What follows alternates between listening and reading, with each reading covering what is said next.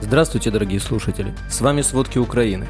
Сегодня 4 октября и 223 день полномасштабной войны России с Украиной. Белоруссия подтвердила свое участие в войне против Украины. По 5 килограмм рыбы за российского призывника. В России типографии прекратят работу из-за санкций Запада. Обо всем подробней. Ночью россияне обстреляли Никополь. Туда прилетело около 30 снарядов из градов и тяжелой артиллерии. Четверо ранены, сообщает представитель облгосадминистрации Днепропетровщины Валентин Резниченко. В одной из многоэтажек разрушены четыре квартиры. Обстрелы повредили школу, аптеку, промышленные предприятия, зерновой элеватор, магазины и админздания. Никополь остался без воды из-за поврежденных сетей насосной станции водоканала. Более 7 тысяч семей без света. По словам Резниченко, половину энергетики уже подключили. Россияне нанесли удары по Харькову. Об этом сообщил мэр города Игорь Терехов. Удар повредил критическую инфраструктуру. Погибла 46-летняя женщина. Также возник пожар, он локализован. Украинские полицейские нашли пыточную, которую российские военные обустроили в райотделе полиции в Великом Бурлуке на Харьковщине. Такую информацию передает пресс-служба нацполиции. Там россияне базировались, незаконно удерживали и издевались над местными жителями. Ранее глава нацполиции Игорь Клименко сообщил, что на деоккупированной территории Харьковской области уже обнаружили 10 пыточных. В Главном управлении разведки Минобороны Украины говорят, что за последние несколько недель поступило более двух тысяч обращений о сдаче в плен российских военных. Такую информацию передал представитель военной разведки Украины Андрей Юсов. Юсов рассказал, что всплеск обращений наблюдался после успешного контрнаступления ВСУ на Харьковщине и после объявления частичной мобилизации в России. Напомним, в Украине создали государственный проект «Хочу жить», который призван помочь военным армии России безопасно сдаться в плен украинским вооруженным силам. Белоруссия подтвердила свое участие в войне против Украины. Александр Лукашенко впервые рассказал об этом публично. Он добавил, что это участие не включает непосредственное убийство кого-либо или отправку белорусских военных на поле боя. Родственники мобилизованных жителей российского Сахалина получат по 5 килограмм рыбы на человека в рамках поддержки от государства. Так выглядит одна из мер поддержки семей. Об этом заявил руководитель регионального исполкома «Единой России» Михаил Шувалов. Ранее стало известно, что власти российской Тувы раздают овец семьям жителей региона, призванных в рамках мобилизации для войны в Украине. Российские строительные компании отправляют трудовых мигрантов из Таджикистана на восстановление разрушенного Мариуполя, сообщает таджикская служба «Радио Свобода». Ряд российских строительных компаний предложил мигрантам из Таджикистана заработать на восстановительных работах в Мариуполе. Согласившимся пообещали платить от 130 до 250 тысяч рублей в месяц. Помимо высоких зарплат, трудовым мигрантам обещают соцпакет, временное жилье и трехразовое питание. Некоторые мигранты отказываются от заманчивых предложений российских строительных компаний из-за опасений попасть под обстрел. Точное количество отправленных из России в Мариуполь граждан Таджикистана неизвестно. По словам одного из мигрантов, который работает в Мариуполе, с августа только строительная компания «Реставрация» направила в разрушенный город в Донецкой области 110 рабочих, большинство из которых таджикистанцы. Между тем, в посольстве Таджикистана в России заявили, что официального уведомления от российских властей об отправке таджикистанцев на восстановление Мариуполя не получали. Набором и отправкой строителей в Мариуполь занимаются и таджикские строительные фирмы. По словам владельца одной из таких компаний, он получил заявку на отправку в Мариуполь 30 тысяч рабочих строителей.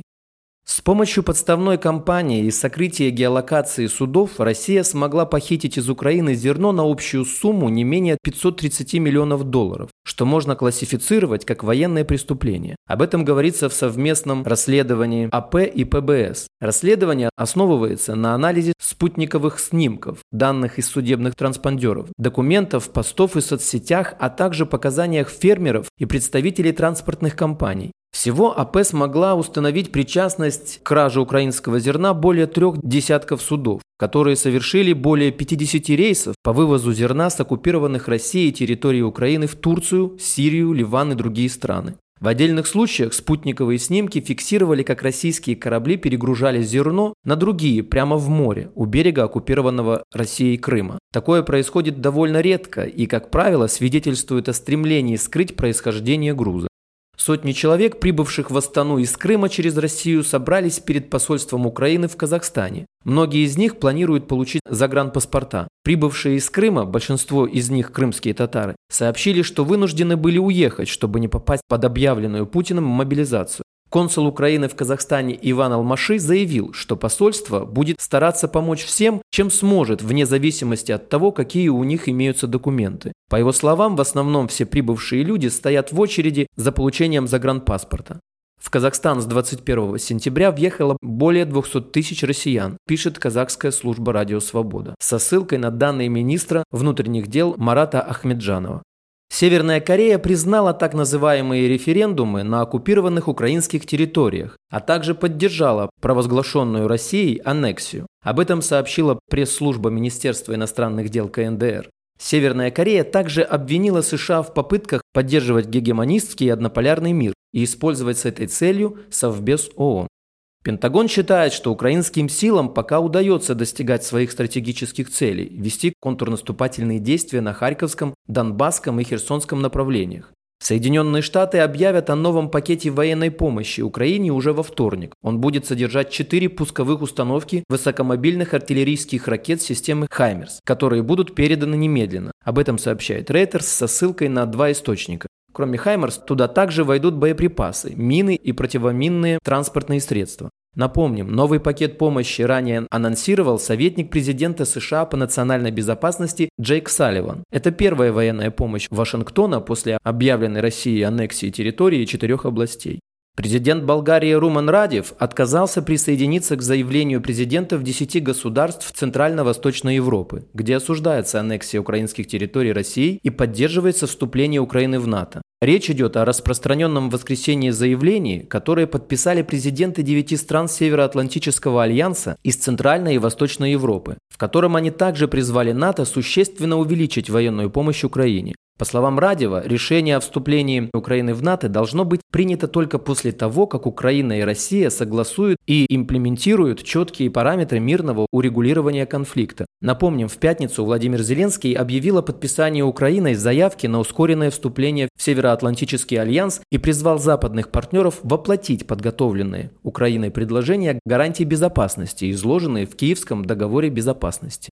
Рекрутеры уже неделю фиксируют пиковый рост запросов на работу в Польше со стороны белорусов. Об этом сообщает Международное агентство по трудоустройству Grammy Personal. В компании отмечают, что после объявления мобилизации в России начали получать около 50 запросов ежедневно со стороны белорусов. Раньше эта отметка достигала примерно 180 запросов в месяц. Сразу после полномасштабного вторжения России в Украину 24 февраля граждане Беларуси начали обращаться с запросами на работу в Польше на 40% чаще, чем до войны. Примечательно, что белорусы интересуются именно легальным трудоустройством, чтобы получить рабочую визу. Аналогичная ситуация сложилась и с россиянами. За первые два дня после оглашения мобилизации в России рекрутеры получили 130 запросов на работу от граждан России. Для сравнения, раньше эта отметка достигала 20-30 запросов в месяц.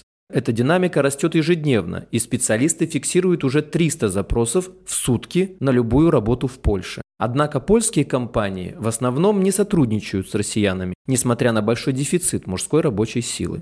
Российские типографии столкнулись с дефицитом иностранного оборудования, запчастей и сырья, поставки которых прекратились из-за санкций за вторжение в Украину. Об этом сообщила во вторник 4 октября газета «Ведомости» со ссылкой на топ-менеджеров предприятия. На технику из стран Европы, Северной Америки и Японии приходилось до 90% оборудования российских типографий. Крупнейшими экспортерами в России были Германия, Швейцария, Италия, Канада и Япония, рассказал ведомостям гендиректор типографии Pareto Print Павел Арсеньев. Часть компаний расторгли контракты по собственной инициативе, другие прекратили сотрудничество с российскими типографиями после введения Евросоюзом в апреле пятого пакета санкций, запретившего импорт такой техники в Россию. По словам президента издательской группы «Эксмо Аст» Олега Новикова, под санкции подпало и оборудование, бывшее в употреблении. Некоторые виды оборудования и запчасти удается поставлять через так называемый параллельный импорт, рассказал ведомостям гендиректор издательства «Высшая школа» Роман Трунов. Однако для большей части полиграфической техники такой вариант не подойдет, указала представитель компании Octoprint Service Лариса Данилова. У каждой печатной машины есть свой серийный номер. Многие комплектующие для них уникальные и тоже имеют соответствующий каталожный номер. Это значит, что производитель по нему может понять, что деталь будет в итоге отправлена в Россию и запретит прекратит поставку, объяснила она. Выход пока один – разбирать старые машины и пользоваться поддержанными запчастями, как в авиации, считает член правления Союза предприятий печатной индустрии Елена Шитикова. Однако таким образом невозможно заменить все виды запчастей, предупреждают участники рынка.